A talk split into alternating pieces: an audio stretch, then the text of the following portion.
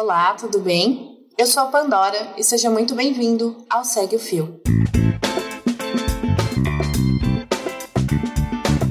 Este é o programa do Midcast, onde são materializadas em podcast as populares threads do Twitter, em episódios de no máximo 8 minutos. Se você não sabe do que eu estou falando, thread é uma sequência de vários tweets abordando um tema específico, onde apenas 280 caracteres não seriam suficientes. Esse formato aqui sempre será com uma pessoa narrando, que pode ser algum convidado, algum integrante do Midcast ou a própria pessoa criadora do fio. Vale lembrar que o conteúdo a ser produzido aqui será sempre com autorização prévia do autor. Conferir a thread publicada no perfil do The Intercept Brasil com base em uma reportagem da Bruna de Lara, que foi publicada no dia 30 de abril e fala sobre a violência sexual sofrida pelas mulheres em serviços de saúde desde 2014. Vem comigo e segue o fio.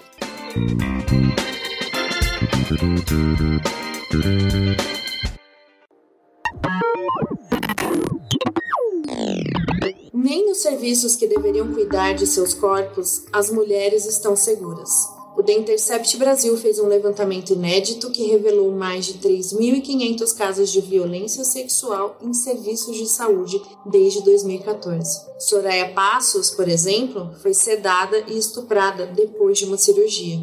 O caso, que já está na justiça, aconteceu no Hospital Santa Catarina. O suspeito é um técnico de enfermagem do hospital que foi demitido pouco depois do episódio. Soraya não é a única vítima contamos mais três histórias de mulheres abusadas no mesmo serviço de São Paulo. A reportagem descobriu estupros em UTIs, asilos, salas de cirurgia, recepções de hospitais, postos de saúde e vários outros locais a que as mulheres vão para receber cuidados. Quando o agressor é um profissional de saúde, a história fica ainda mais complicada. Não é raro que o estuprador injete sedativos que são rapidamente eliminados do corpo da vítima. Até ela acordar e resolver tomar medidas, como fazer um exame toxicológico, por exemplo, a substância já pode ter saído do seu organismo, ou seja, uma prova importante deixa de existir. Os serviços de saúde são obrigados a registrar os casos de estupro que atendem, mas quando a mulher é violentada no próprio serviço por um colega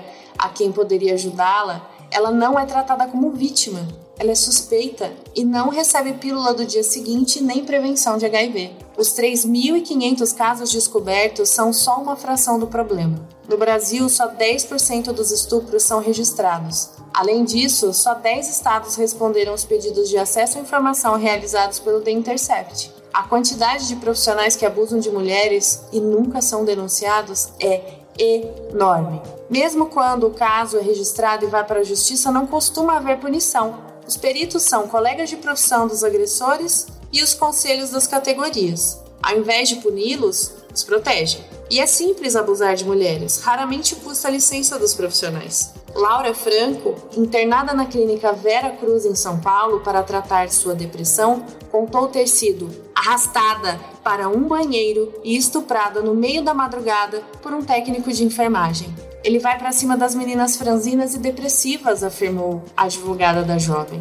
A omissão não é a única regra. Apesar dos dados, os serviços de saúde não têm protocolos para receber denúncias de abuso sexual em suas dependências, investigá-las e acolher essas vítimas. O Ministério da Saúde e a Organização Mundial da Saúde também não. Queremos que aqueles que poderiam prevenir a violência nos serviços de saúde parassem de ignorar esse problema. Por isso, se você quiser ajudar, vai ter um link na descrição do episódio para o questionário produzido pelo The Intercept para reunir ainda mais relatos. O anonimato é garantido. Lembrando que o link para essa thread, assim como para a reportagem da Bruna de Lara, também estarão na descrição desse episódio.